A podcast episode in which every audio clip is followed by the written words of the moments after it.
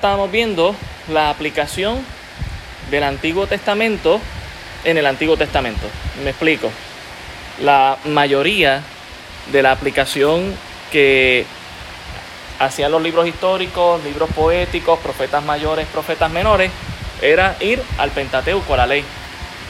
Básicamente esa era la aplicación, o, o de ahí sacaban la aplicación de su enseñanza. Y en esta mañana estaremos viendo ese patrón también, el patrón de la aplicación en el Nuevo Testamento. Nosotros aún llegamos a los evangelios y vemos el ejemplo del Señor Jesucristo, ¿verdad? Aplicando a, allá Deuteronomio, las tres citas las sacó del Pentateuco. Obviamente hay 290 referencias en el Antiguo Testamento de sacadas de la, en el Nuevo Testamento sacadas del Antiguo Testamento, así que no vamos a ir a todas ellas por el tiempo pero vamos a enfocarnos en Romanos, 1 y 2 de Corintios y Hebreos. Así que de ahí estaremos eh, yendo a lo que es el Antiguo Testamento para comparar la aplicación de el patrón que vamos a ver del Nuevo Testamento al Antiguo Testamento. Eh, en primer lugar, quiero mostrarles aquí, ¿verdad? Hay mucho, pero solamente Vamos a ir, con, vamos a ir por ejemplo, con, la fe, por ejemplo. una doctrina, la doctrina de la fe. Si nosotros vamos a Romanos 4, Romanos el capítulo 4, veremos en cuanto a la doctrina de la fe que el apóstol Pablo la desarrolla. Romanos capítulo 4, versículo 1, él dice, ¿qué pues diremos? ¿Qué halló Abraham nuestro padre según la carne? Porque si Abraham fue justificado por las obras, tiene de qué gloriarse, pero no para con Dios y lo que está diciendo el apóstol Pablo aquí está diciendo, bueno, vamos, vamos a, mirar el Antiguo Testamento. Así que él no va a sacar una doctrina o una enseñanza de la manga. No, él va a Génesis. Y dice, eh, ustedes, algunos de ustedes están confiando en sus obras para tener comunión con Dios. Vamos a ver a Abraham. ¿Qué fue lo primero que él hizo para tener comunión con Dios? ¿Fueron sus obras? Y eso es lo que le está diciendo aquí. No, no, no fueron sus obras, dice el versículo 3 porque, ¿qué dice la escritura? Creyó Abraham a Dios y le fue contado por justicia. ¿De dónde está sacando el apóstol Pablo esta enseñanza? Ya de Génesis capítulo 15, eh, mire el versículo 4, pero al que obra no se le cuenta el salario como gracia, sino como deuda, mas al que no obra, sino que cree en aquel que justifica al impío, su fe le es contada por justicia. ¿Verdad? Si nosotros vamos allá, dejando aquí el, un marcador allá en Génesis 15, versículo 6. Si alguien lo puede leer, Génesis 15, 6.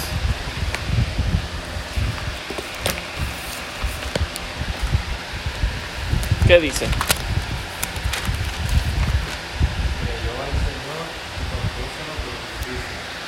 Ok, así que en otras palabras, y le fue contado por justicia.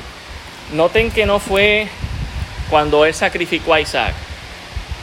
Ahora, como dice Santiago, eh, que básicamente es otra aplicación de lo que es la fe genuina. Allá Santiago dice, ok, la fe es importante, pero muéstrame tu fe sin obra y es difícil. La obra va a demostrar que tenemos fe. Así que Santiago va a traer otra aplicación de la historia de Abraham capítulo 22, cuando, ¿verdad? En Génesis, cuando eh, Abraham está obedeciendo a Dios para sacrificar a su hijo Isaac. Sabemos que ese sacrificio no se llevó a, no se llevó a cabo porque Dios proveyó de un sacrificio que es Cristo Jesús en la tipología de un corderito que estaba ¿verdad? enredado en un arbusto. Y nos dice aquí, ¿verdad?, que fue por fe, fue por fe. Así que la aplicación de la fe la tenemos del Antiguo Testamento. Es decir, que siempre la palabra de Dios aunque hoy usted y yo tenemos 66 libros, lo que Dios revelaba para aquel entonces era suficiente. O sea, si la gente solamente tenía Génesis, para aquel entonces era suficiente. Si solamente tenían a Abraham como referencia de cómo puedo tener comunión con Dios, pues a través de la fe. ¿Quién es mi ejemplo? Abraham. Ya era suficiente. Y eso es lo que está diciendo Pablo. Pablo está diciendo por fe. Ahora, para nosotros es suficiente los 66 libros de la Biblia. Hay gente que se, que se niega a hacer las aplicaciones de nuestra vida bíblicamente. Entonces lo que le quiero mostrar a usted es que el patrón que vemos en las escrituras para aplicar algo a nuestra vida es la misma Biblia. En el mismo Antiguo Testamento se iban a la ley. En el Nuevo Testamento están haciendo lo mismo, se iban al Antiguo Testamento. Ese es el patrón que vamos a estar viendo en esta mañana. De hecho, si vemos el versículo 6 de aquí de Romanos 4, dice, como también David habla de la bienaventuranza del hombre, a quien Dios atribuye justicia sin obras, diciendo, bienaventurados a aquellos cuyas iniquidades son perdonados y cuyos pecados son cubiertos, bienaventurado el varón, quien el Señor no inculpa de pecado. Ahora Pablo está diciendo, no te voy a dar un ejemplo, te voy a dar dos ejemplos. No te lo voy a dar de un solo personaje, te voy a dar de dos personajes que están marcados de bastante distancia de tiempo, aunque los dos son antiguos testamentarios, uno fue cuatro mil años antes de Cristo y el otro fue casi mil años antes de Cristo. Así que estamos hablando de una diferencia bastante marcada. El versículo 7 aquí, que nosotros estamos viendo, es un pasaje, ese pasaje entiendo que es el Salmo 42. Si nosotros vamos allá un momentito, Salmo 32, Salmo 32. Salmo 32, versículo 1 y 2 dice, Bienaventurado aquel cuya transgresión ha sido perdonada y cubierto su pecado. Bienaventurado el hombre a quien Jehová no culpa de iniquidad y en cuyo espíritu no hay engaño. Es interesante que cuando usted está comparando Antiguo Testamento con Nuevo Testamento, las citas que se hacen del Nuevo Testamento no se hay algunas palabras, algún cambio de palabras y la razón es por los cambios de versiones que estaban habiendo en aquel momento. Aún así, sigue siendo la misma, el mismo marco de referencia. Así que por eso puede haber un poco de diferencia. La cita no es tomada exactamente. Pero hemos visto esto en cuanto a la fe se refiere. Eh, vamos a ver otro ejemplo. Cuando hablamos del amor y la unidad, que es una doctrina que también se cubre bastante en el Nuevo Testamento, si vamos a Romanos capítulo 12, versículo 9, Romanos 12, 9, ya vimos un ejemplo de la fe. ¿Cuál fue el ejemplo que el apóstol Pablo usó? Usó básicamente dos personajes de Antiguo Testamento, allá en Génesis Abraham y en los Salmos usó a David. En Romanos capítulo 12, el versículo 19, el apóstol Pablo quiere hablar de la unidad dentro de la iglesia y él les dice lo siguiente, no os venguéis vosotros mismos, amados míos, sino dejad lugar a la ira de Dios, porque escrito está, mía es la venganza, yo pagaré, dice el Señor. Entonces, notemos la aplicación que hace eh, eh, el, eh, el, apóstol Pablo, ¿verdad? Obviamente inspirado por el Espíritu Santo. ¿Cuál es la aplicación que le está haciendo? Yo quiero mantener unidad en la iglesia. Déjame inventarme algo nuevo. No, no se está inventando nada nuevo. Él dice, no nos venguemos, ¿verdad? Cuando alguien nos hace algo malo, no nos venguemos. Vamos a hacer algo que ya vemos en el Antiguo Testamento y que ya está escrito. Vamos a dejarlo en las manos del Señor. Y él dice, ¿verdad? Cita este versículo, ahí en el versículo 19, mía es la venganza, yo pagaré, dice el Señor. Y esa cita, si vamos allá, es Deuteronomio, Deuteronomio, capítulo 32. Deuteronomio 32 versículo 35, 32, 35. Dice, mía es la venganza y la retribución, otra palabra para pago. A su tiempo su pie resbalará porque el día de su aflicción está cercano y lo que está preparado se apresura. Así que el apóstol Pablo toma esta cita de Deuteronomio y la aplica para decir, hey iglesia, vamos a mantener unidad alguien te hizo algo, déjalo, ponlo en las manos del Señor, Dios se va a encargar. Y otra enseñanza muy importante que está trayendo Pablo y que nosotros debemos tener, ¿verdad? Como creyentes eh, claros es esto. Si Pablo está diciendo que podemos confiar en que los textos del Antiguo Testamento para la iglesia del primer siglo todavía eran relevantes para nosotros también, porque Dios no ha cambiado, sigue siendo el mismo Dios. Así que cuando alguien quiera, le haga algo a usted, todavía usted puede confiar en que deje las, cosas en, que Dios es que tome venganza, ¿verdad? Porque Dios es el único que debe ser vengador, no nosotros, y Él sabe cómo hacerlo. También si nosotros vamos a Hebreos 10:30, Hebreos capítulo 10, Hebreos 10, versículo 30. Esto es otro texto, ¿verdad? Otro texto nuevo testamentario. Hebreos 10:30 dice, pues conocemos al que dijo, mía es la venganza, yo daré el pago, dice el Señor. Y ahora este escritor usa otro texto. Y otra vez, el Señor juzgará a su pueblo. Entonces esto es verdad hablando de aquellos que se decían ser pueblo de Dios, pero no estaban siendo pueblo de Dios. Recuerde el contexto del libro de Hebreos.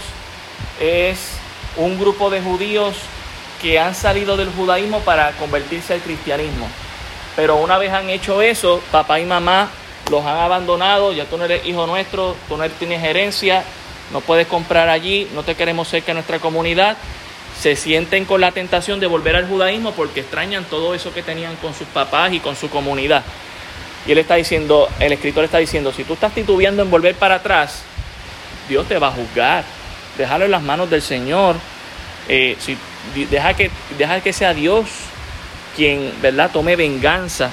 Y él usa dos textos, ni es la venganza, la cual usó el apóstol Pablo, y otra vez el Señor juzgará a su pueblo, es otro texto también traído del Antiguo Testamento. Así que Pablo insta, al amor y a la unidad en estos textos, a dejar la venganza en las manos del Señor. También otro pasaje que nosotros podemos ver eh, en el capítulo 12,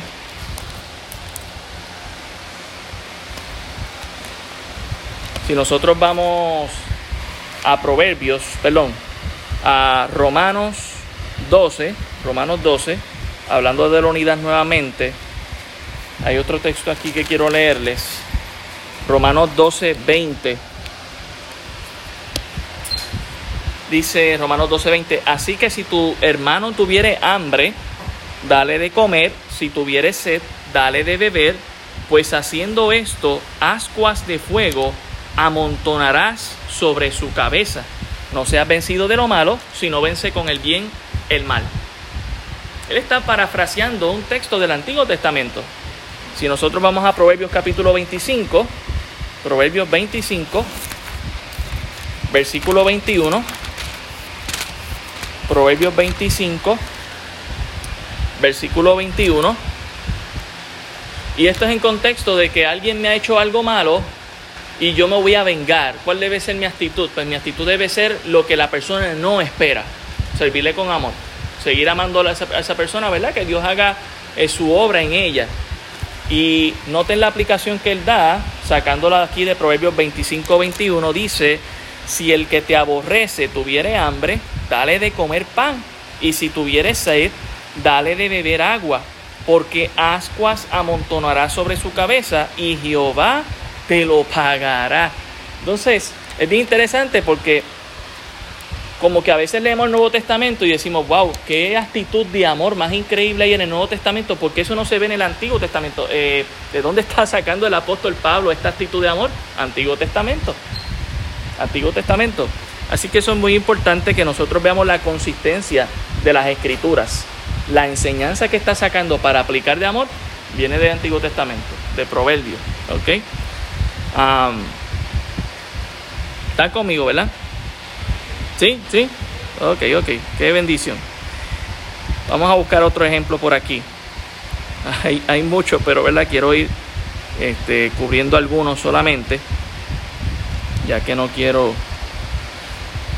Vamos a cubrir este que es muy interesante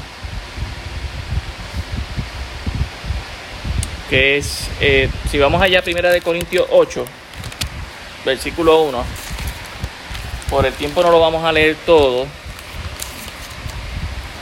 pero leeremos un poquito, primera de Corintios 8, 1.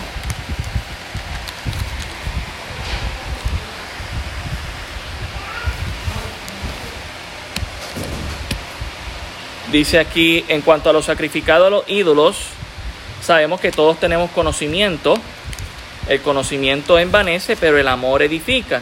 Y si alguno se imagina que sabe algo, aún no sabe nada como debe saberlo. Pero si alguno ama a Dios, es conocido por él. Acerca pues de las viandas que sacrifican a los ídolos, sabemos que un ídolo nada es en el mundo y que no hay más que un Dios. Pues aunque haya algunos que se llamen dioses, sea en el cielo o en la tierra, como hay muchos dioses y muchos señores, para nosotros, sin embargo, solo hay un Dios, el Padre, del cual proceden todas las cosas y nosotros somos para Él, y un Señor Jesucristo por medio del cual son todas las cosas y nosotros por medio de Él. ¿De dónde está sacando esto? De que hay un solo Dios. Deuteronomio capítulo 6, ¿verdad? Que nos dice que Dios es uno solo. Bueno, si vamos allá, Deuteronomio capítulo 6.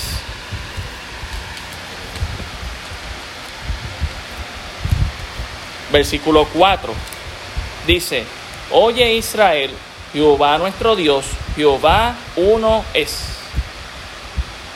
Y luego dice, ¿verdad? Llamarás a Jehová tu Dios de todo tu corazón, de toda tu alma y con todas tus fuerzas. Pero Jehová uno es, ese es el énfasis. Y Pablo está diciendo eso. ¿De dónde lo está sacando? No es de la manga, es de Antiguo Testamento. ¿Ok? la, la ley mosaica, si nosotros vamos también, vamos a buscar aquí en Primera de Corintios 9, del 8 al 12, el apóstol Pablo está tratando un, problema en particular en este texto de Primera de Corintios 9, 8 al 12. Dice lo siguiente, digo esto solo como hombre, no dice esto también la ley, porque la ley del, de Moisés está escrito, no pondrás bozal al buey que trilla. ¿Tiene Dios cuidado de los bueyes? o lo dice enteramente por nosotros? Pues por nosotros se escribió, porque con esperanza debe arar el que ara y el que trilla con esperanza de recibir el fruto. Si nosotros sembramos entre vosotros lo espiritual, es gran cosa si segaramos de vosotros lo material. Si otros participan de este derecho sobre vosotros, cuanto más nosotros, pero no hemos usado de este derecho, sino que lo soportamos todo por no poner ningún obstáculo al Evangelio de Cristo. Habían algunas personas criticando de por qué se le tenía que dar una ofrenda al apóstol Pablo para ayudarlo, ¿verdad? En las misiones misioneras que él estaba haciendo. Y él está aclarando eh, su posición de por qué se le debía apoyar, igual que hoy en día. Pero él dice, ok, déjame ver si ustedes entienden que esto yo no me lo estoy inventando. Vamos a la ley de Moisés. Vamos a la ley que Dios le dio allá a Moisés y usa en el versículo 9 este texto que vamos a ver ahora. Si vamos a Deuteronomio, capítulo 25, Deuteronomio, capítulo 25, versículo 4.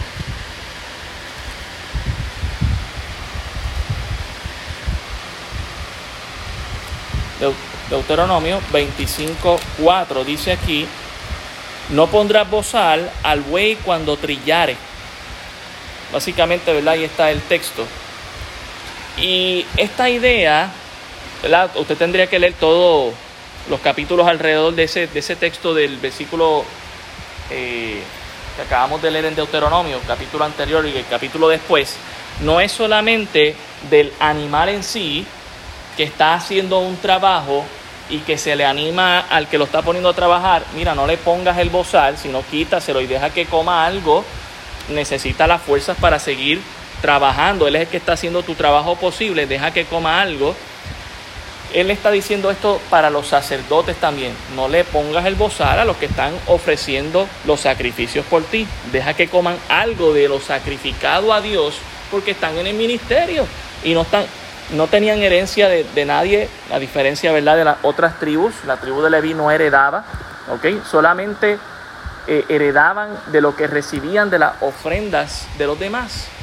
A tal punto que el pueblo empezó a descuidar eso en el tiempo de los jueces y usted ve a los levitas por ahí deambulando, porque tenían no, no simplemente al levita descuidado, tenían a Dios descuidado. Se habían olvidado de Dios. Y por eso usted tiene a los levitas deambulando y buscando qué comer y buscando dónde servir porque nadie les quería ¿verdad? ayudar. Y el apóstol Pablo toma eso, una enseñanza antiguo testamentaria para aplicar en el Nuevo Testamento. Así que vemos la consistencia en cuanto a eso se refiere. También si vamos a Levítico 6, ahí nos habla un poquito más. Levítico capítulo 6, versículo 16. Levítico 6, 16.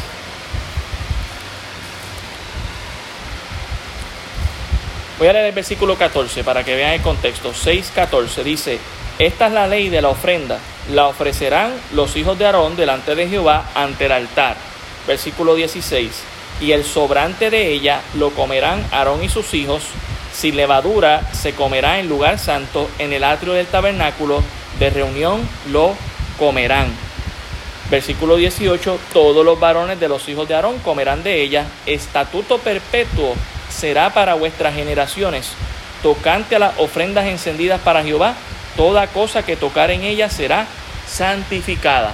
Luego nosotros también vemos el otro extremo de algunos sacerdotes que abusaban de esto, como también pasa hoy en día con pastores que abusan de esto, ¿verdad? Y que lo que hacen es todo para ellos y nada para la obra y nada para ayudar a, la gente necesitada del ministerio. Hay de todo en la viña del Señor, pero una cosa no quita la otra.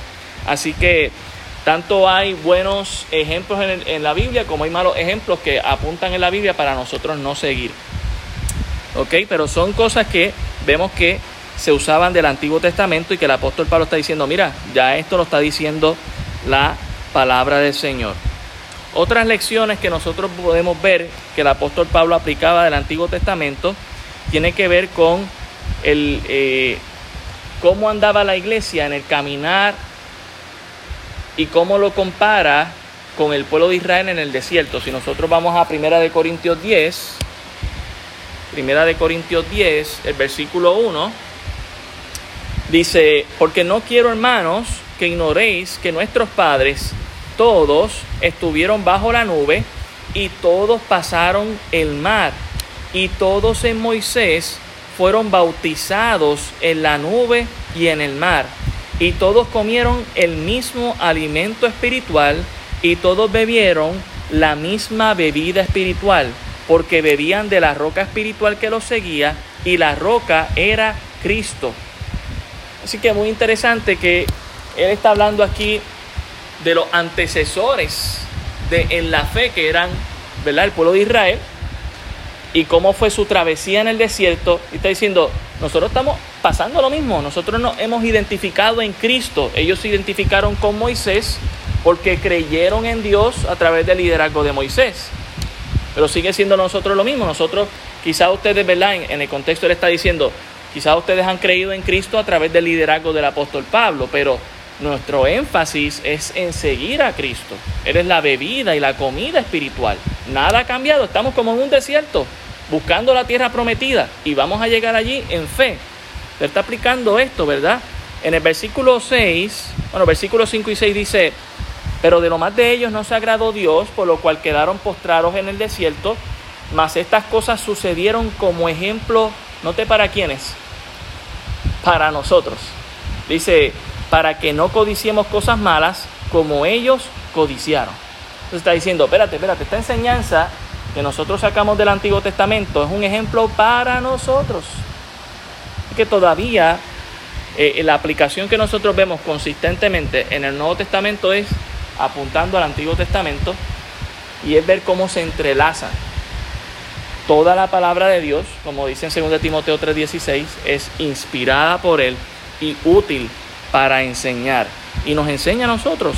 Vemos la aplicación consistente en las enseñanzas que vemos del apóstol Pablo o de cualquier otro escritor, como vimos en Hebreos, todas a Santiago apuntan al Antiguo Testamento. Es decir, que si yo quiero llegar a alguna aplicación, ¿a dónde debo ir? A la palabra de Dios. A la palabra de Dios. Y puedo usar tanto Antiguo Testamento como Nuevo Testamento. Me sigue siendo relevante. A eso es lo que yo quiero que nosotros podamos eh, entender. En 1 Corintios 17 dice, ni seáis idólatras como algunos de ellos según está escrito. Se sentó el pueblo a comer y a beber y se levantó a jugar. ¿Y de dónde está sacando eso el apóstol Pablo? De Éxodo 32, 6, cuando se hizo el becerro de oro, mientras Moisés estaba allá en el monte Sinaí. Lo leo rapidito. Éxodo 32, 6. Noten, ¿verdad?, que la aplicación la está llevando allá a la historia. Éxodo 32, 6 dice lo siguiente. Y al día siguiente madrugaron y ofrecieron holocaustos y presentaron ofrendas de paz y se sentó el pueblo a comer y a beber y se levantaron a regocijarse. Ahora, este regocijo en el contexto no es bueno. Mire el versículo 7. Entonces Jehová dijo a Moisés, anda, desciende, porque tu pueblo que sacaste de la tierra de Egipto se ha corrompido. Mire cómo Dios habla de su pueblo. Él dice, tu pueblo, Moisés, tu pueblo.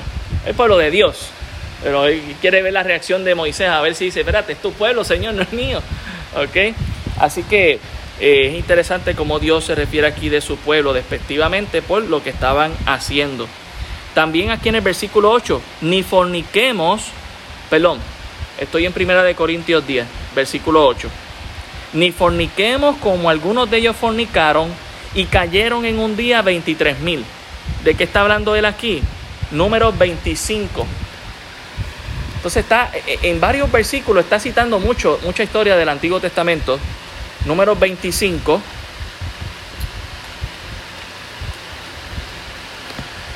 Dice aquí, vamos a ver si lo podemos resumir, vamos a leer los primeros dos versículos y después vamos al final. Moraba Israel, estoy en número 25, moraba Israel en Sitín y el pueblo empezó a fornicar con las, con las hijas de Moab, las cuales invitaban al pueblo a los sacrificados de sus dioses, y el pueblo comió y se inclinó a sus dioses. Versículo 8, y fue tras el varón de Israel a la tienda y lo alanceó a ambos, al varón de Israel y a la mujer por su vientre, y cesó la mortandad de los hijos de Israel, y murieron aquella, eh, en aquella mortandad 24 mil. Entonces, es bien interesante, en el versículo 8 dice 23 mil, uno dice, espérate, espérate, algo no está cuadrando, hay unos mil que más adelante se cuadran este, en la historia. La razón es que se suman unas cantidades que murieron posteriores. Ya hay el número 25, usted tendría que leer un poquito más. Pero el, número va a cuadrar, ¿ok? Lo que está diciendo Pablo es, en esa misma noche murieron 23 mil, ya luego murieron mil más adelante, a causa de esa consecuencia. En cuanto a tentar a Dios, 1 Corintios 19 dice, ni tentemos al Señor, como también algunos de ellos le tentaron y perecieron por las serpientes. Entonces ya vamos a tres historias bíblicas. Primero él va a una historia general. No hagamos como el pueblo de Israel, que estuvo en el desierto, Dios lo sacó allí para que le adoraran a Dios. Yo sé que a veces el desierto suena como un lugar demasiado difícil de vivir. No es un lugar, no es un lugar cálido, no es un lugar bueno para vivir, no hay mucho. Pero es un lugar donde no hay distracción. Donde la idea es que nuestro foco sea estar con Dios. Esa es la idea de un desierto es saludable buscar a, Dios en un lugar donde no haya tanta distracción y podamos mirar simplemente al Señor y buscar tener esa comunión con Él. Esa es la idea de un desierto. Y Él está diciendo, nosotros iglesia hemos sido sacados de ese lugar, de la comunión con el enemigo, con, con el mundo, para estar con Dios solamente. No hagamos como ellos hicieron. Estando aún en el desierto, quisieron empezar a mirar a otras naciones, quisieron y, miren el versículo 9 dice, ni tentemos al Señor, como también algunos de ellos le tentaron y perecieron por las serpientes. ¿De dónde está sacando esto Pablo? Números 21. Números capítulo 21, versículo 4 al 6. Dice, después partieron del monte de Or, números 21, números 21, 4 al 6. Después partieron del monte Or camino del Mar Rojo para rodear la tierra de Edom, y se desanimó el pueblo por el camino, y habló el pueblo contra Dios y contra Moisés, ¿por qué nos hiciste subir de Egipto para que muramos en este desierto? Pues no hay pan ni agua, y nuestra alma tiene fastidio de este pan tan liviano. Y Jehová envió entre el pueblo serpientes ardientes que mordían al pueblo, y murió mucho pueblo de Israel. ¿De dónde está sacando el apóstol Pablo e-, esto de que no tentemos a Dios? Antiguo Testamento. No, no hagamos como ellos, por favor. No hagamos como ellos. Así que vemos este patrón. Y mire, solamente hemos visto tres versículos corridos allá en 1 Corintios y todos apuntando como ejemplos para nosotros. Para nosotros. Consistentemente vemos eso en la escritura. Volviendo a 1 Corintios 10, versículo 10. Dice, ni murmuréis como algunos de ellos murmuraron y perecieron por el destructor. No solamente allá en número 21 murmuraron, también en número 11, otra historia en el desierto. Números capítulo 11, versículo 1, número 11, 1. Dice, aconteció que el pueblo se quejó a oídos de Jehová y lo oyó Jehová y ardió su ira y se encendió en ellos fuego de Jehová y consumió uno de los extremos del campamento. Así que nuevamente eh, vemos que por ellos murmurar contra Dios, contra el liderazgo que Dios había levantado, Dios pasó juicio. Está diciendo, mira, no hagamos como ellos, no hagamos repetidamente, tengan cuidado contra quién están murmurando. Así que es bien importante ese dato. Vamos a otra doctrina. Eso es verdad para mantener la unidad dentro de la iglesia y el amor. Eh, Ahorita hablamos de la fe, habrá unidad y amor. Ahora vamos a hablar de una expresión muy importante que nosotros vemos en Segunda de Corintios, que es eh, en cuanto a salir de ellos. Si vamos allá a Segunda de Corintios 6, 17. Segunda de Corintios 6, versículo 17. Dice, por lo cual, salid de medio de ellos y apartaos, dice el Señor, y no toquéis lo inmundo, y yo os recibiré. Y esto se encuentra en Isaías 52, 11. Isaías 52, 11, que dice lo siguiente, apartaos, apartaos, salid de ahí, no toquéis cosa inmunda, salid de en medio de ella, purificaos los que lleváis los utensilios de Jehová, porque no saldréis apresurados ni iréis huyendo, porque Jehová irá delante de vosotros y os congregará el Dios de Israel. Es el texto que usa el apóstol Pablo para hablar en aplicación de no unirnos en yugo desigual. Cuando hablamos del yugo desigual no solamente estamos hablando de matrimonio, estamos hablando de noviazgo, estamos hablando de amistades, estamos hablando de filosofías que podríamos nosotros tener y que puedan encajar con el mundo. Nosotros debemos entender algo acerca del cristianismo. Mi cristianismo va a ser más real Ah, y, va a ser más maduro mientras yo vea que encaja menos con el mundo. Cuando mi cristianismo encaja demasiado muy bien con el mundo, no estoy viviendo un cristianismo real. Eh, estoy viviendo un cristianismo en, la carne, basado en la carne, porque estoy dejándome llevar por lo que el mundo me dice y entonces de lo que el mundo me dice, mi óptica, lo estoy viendo como el mundo lo ve la Biblia. No, no, yo debo verlo diferente. Y ese, es el llamado que está haciendo Pablo aquí. ¿Y qué hace? ¿Se lo está inventando de la manga? No, van, van, al Antiguo Testamento. Salgan de medio de ellos. Sal de esa filosofía, sal de esa gente, sal de esas costumbres.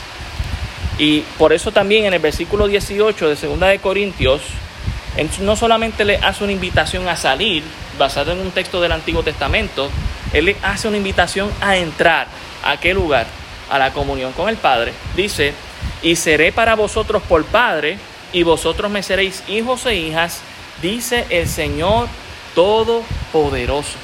Y ¿verdad? lo del yugo desigual, usted lo puede ver en el versículo 14 que dice, no os unáis en yugo desigual con los incrédulos. Así que él no se basa esta enseñanza en, en, algo que él se está sacando de la manga, no, él va al Antiguo Testamento. Aquí está, déjame demostrárselos. Esa es la aplicación que él le está dando. También hay, un texto aquí cuando dice, y no toquéis lo inmundo y yo os recibiré. Eso no solamente se ve en Isaías, esto también se ve en Ezequiel. Si vamos a Ezequiel capítulo 20, Ezequiel 20, versículo 34. Ezequiel 20, 34.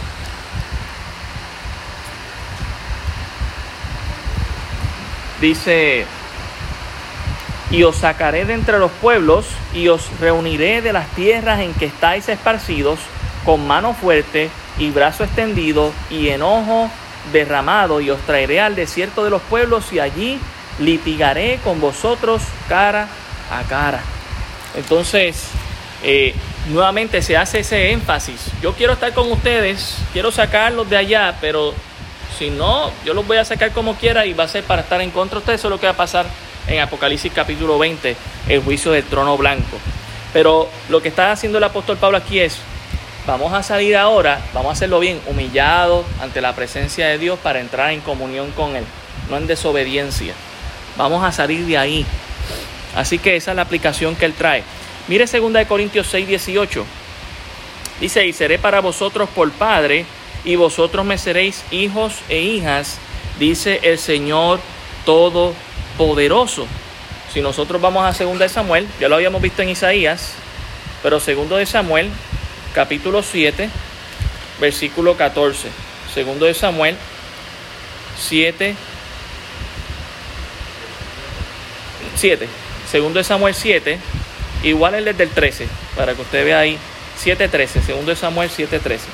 Dice, Él edificará casa a mi nombre y yo afirmaré para siempre el trono de su reino, eso hablando de Salomón yo le seré a él padre y él me será a mi hijo.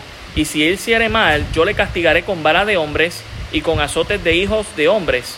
Pero mi misericordia no se apartará de él como a la parte de Saúl, a la cual, a la cual quité de delante de ti, y será firmada tu casa y tu reino para siempre, delante de tu rostro y tu trono será estable eternamente. Esas son las palabras que el pacto que está haciendo Dios con David. Pero el énfasis que de donde está sacando esto es el apóstol Pablo está diciendo, nosotros debemos entrar a esta comunión donde solamente tenemos a Dios como nuestro Padre. Él es nuestro Padre. Y, si recibimos algún castigo, debe venir de Él. Y si nos está castigando, qué bueno, porque significa que somos sus hijos. Porque Dios no castiga a aquel que no es su hijo. Así que es interesante cuando Él está diciendo, yo seré para vosotros por Padre, si entramos a esa comunión. Y Pablo no está tomando o haciendo una doctrina de un solo texto, está yendo a varios textos. Y eso también es importante porque sienta un precedente para nosotros en nuestro cristianismo. No puedo sacar un solo texto y de ese texto convertir una doctrina. Una doctrina o una enseñanza debe ser validada en muchos textos de la escritura, que se pueda ver en muchos textos o en varios textos. Eh, hay enseñanzas que se quieren sacar de un solo versículo y hay peligro con eso porque si lo estamos sacando fuera de contexto, estamos creando una, enseñanza que Dios no dice en las escrituras. Así que eso es importante, ¿verdad? Que nosotros lo, lo tengamos claro. Vamos a Hebreos. Ya hablamos, ya hablamos de Romanos, ya hablamos, ya hablamos de Corinto. Vamos a Hebreos, para por, por lo menos en los minutitos que nos queda, hablar algo. Hablemos del reposo en el libro de Hebreos. Hebreos, capítulo 3 versículo 1 al 6. Hebreos 3, versículo 1 al 6. Dice, por tanto, hermanos santos, jóvenes, somos santos. Si, si empiezo a saludarte y te digo, santo, Dios te bendiga, santa, Dios te bendiga, no te extrañes, Dios, Dios te llama santo. Somos santos. Yo sé que a veces del catolicismo vemos eso como raro, que llamen a uno santo, pero eh, no, tiene nada que ver con el catolicismo, tiene que ver con la cristiandad. Dios nos ha puesto como santos, Él nos ha santificado. Y Él les dice aquí, por tanto, hermanos santos, participantes del llamamiento celestial, considerad al apóstol y sumo sacerdote de nuestra profesión, Cristo Jesús, el cual es fiel al que le constituyó, como también lo fue Moisés en toda la casa de Dios. Porque de tanto mayor gloria que Moisés es estimado digno este, cuanto, cuanto tiene mayor honra que la casa, el que la hizo. Porque toda la casa hecha por alguno, pero el que hizo todas las cosas es Dios. Y Moisés a la verdad fue fiel en toda la casa de Dios como siervo para testimonio de lo que se iba a decir, pero Cristo como hijo sobre su casa, la cual casa somos nosotros, si retenemos firme hasta el fin la confianza y el gloriarnos en la esperanza. Por lo cual, como dice el Espíritu Santo, si oyereis os, hoy su voz, no endurezcáis vuestros corazones como en la provocación en el día de la tentación en el desierto, donde me tentaron vuestros padres y me probaron y vieron mis obras cuarenta años. a causa de lo cual me disgusté contra esa generación y dije, siempre andan vagando en su corazón y no han conocido mis caminos. Por tanto juré en mi ira, no entrarán en mi reposo. Miren la aplicación que hace el escritor. Mirad, hermanos, que no haya ninguno de vosotros corazón malo de incredulidad para apartarse del Dios vivo. Antes, exhortaos los unos a los otros cada día, entre tanto que se dice hoy, para que ninguno de vosotros se endurezca por el engaño del pecado, porque somos hechos participantes de Cristo con tal que retengamos fin, eh, firmes hasta el fin nuestra confianza del principio. Entre tanto que se dice, si oyereis hoy su voz, no endurezcáis vuestros corazones como en la provocación. Quienes fueron los que, habiendo oído, le provocaron? ¿No fueron todos los que salieron de Egipto por mano de Moisés? ¿Y con quienes estuvo el disgustado cuarenta años? ¿No fue con los que pecaron, cuyos cuerpos cayeron en el desierto? ¿Y a quienes juró que no entrarían en su reposo, sino a aquellos que desobedecieron? Y vemos que no pudieron entrar a causa de incredulidad el escritor de Hebreo está diciendo unas palabras muy fuertes que nosotros debemos entender en la cristiandad y que es algo que yo he recalcado y siempre voy a estar recalcando, porque como dice el escritor de Hebreos, creo que se aplica a la iglesia hoy en día lamentablemente. Al igual que el pueblo de Israel no entró a la tierra prometida, esa generación que salió de Egipto, esa generación adulta que salió de Egipto y que pudo haber entrado en dos añitos o en menos a la tierra prometida, pero no entraron por incredulidad, pues de la misma manera hay gente que está dentro de la iglesia que no va a entrar al reposo eterno porque están dentro, pero estar dentro de una iglesia no te hace cristiano. Yo llevo tiempo en la marquesina, no me hago carro por llevar tiempo en la marquesina. Así que usted no se convierte en... E, e, el hábito no hace al monje, ¿verdad? Usted puede poner un mono vestido de monje y no se va a convertir en monje. Sigue siendo mono, con, con vestido de monje, pero sigue siendo un mono.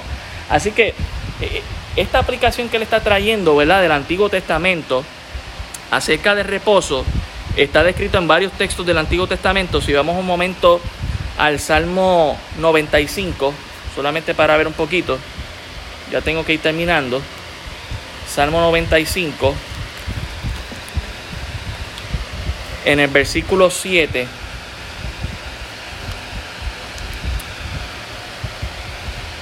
Salmo 95, 7 dice, porque Él es nuestro Dios y nosotros el pueblo de su prado y ovejas de su mano.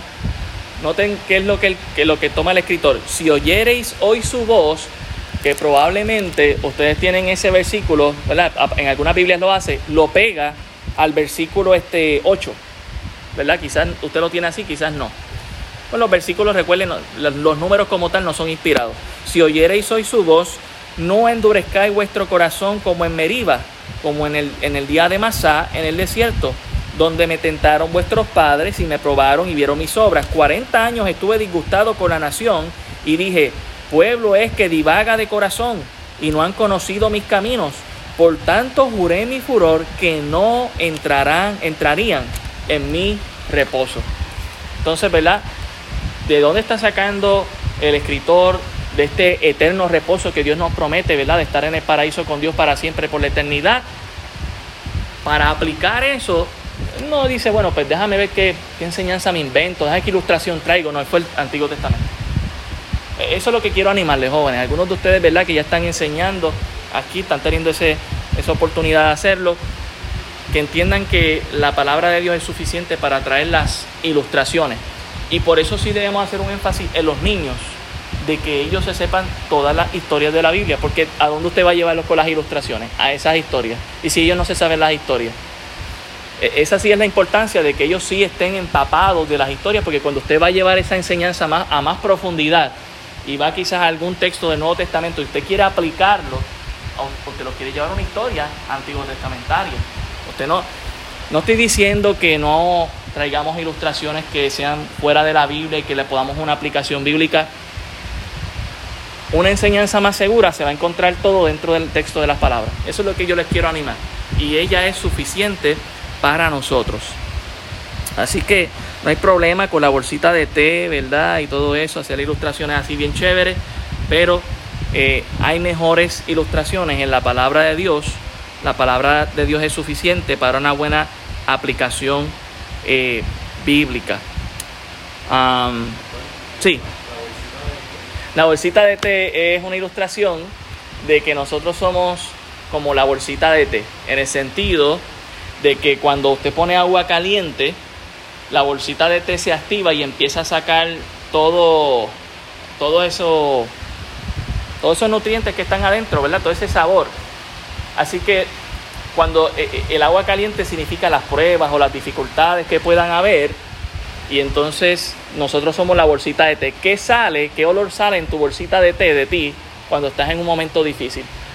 Suena bonito, ¿verdad? Muy espiritual.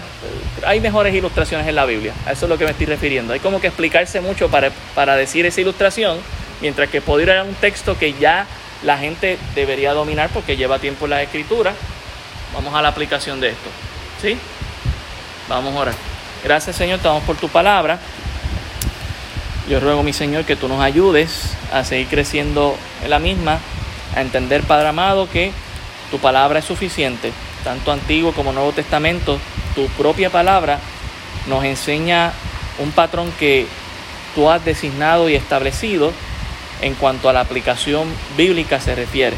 Ayúdanos, Señor, para nuestra vida personal y también para aquellos que servimos en el ministerio, poder hacerlo de esta manera, confiando en tu palabra y entendiendo que la misma tiene el poder para cambiar y transformar las vidas. Ayúdanos a confiar en ti, Señor, y en tu palabra, para así hacerlo y ser efectivos en tu ministerio.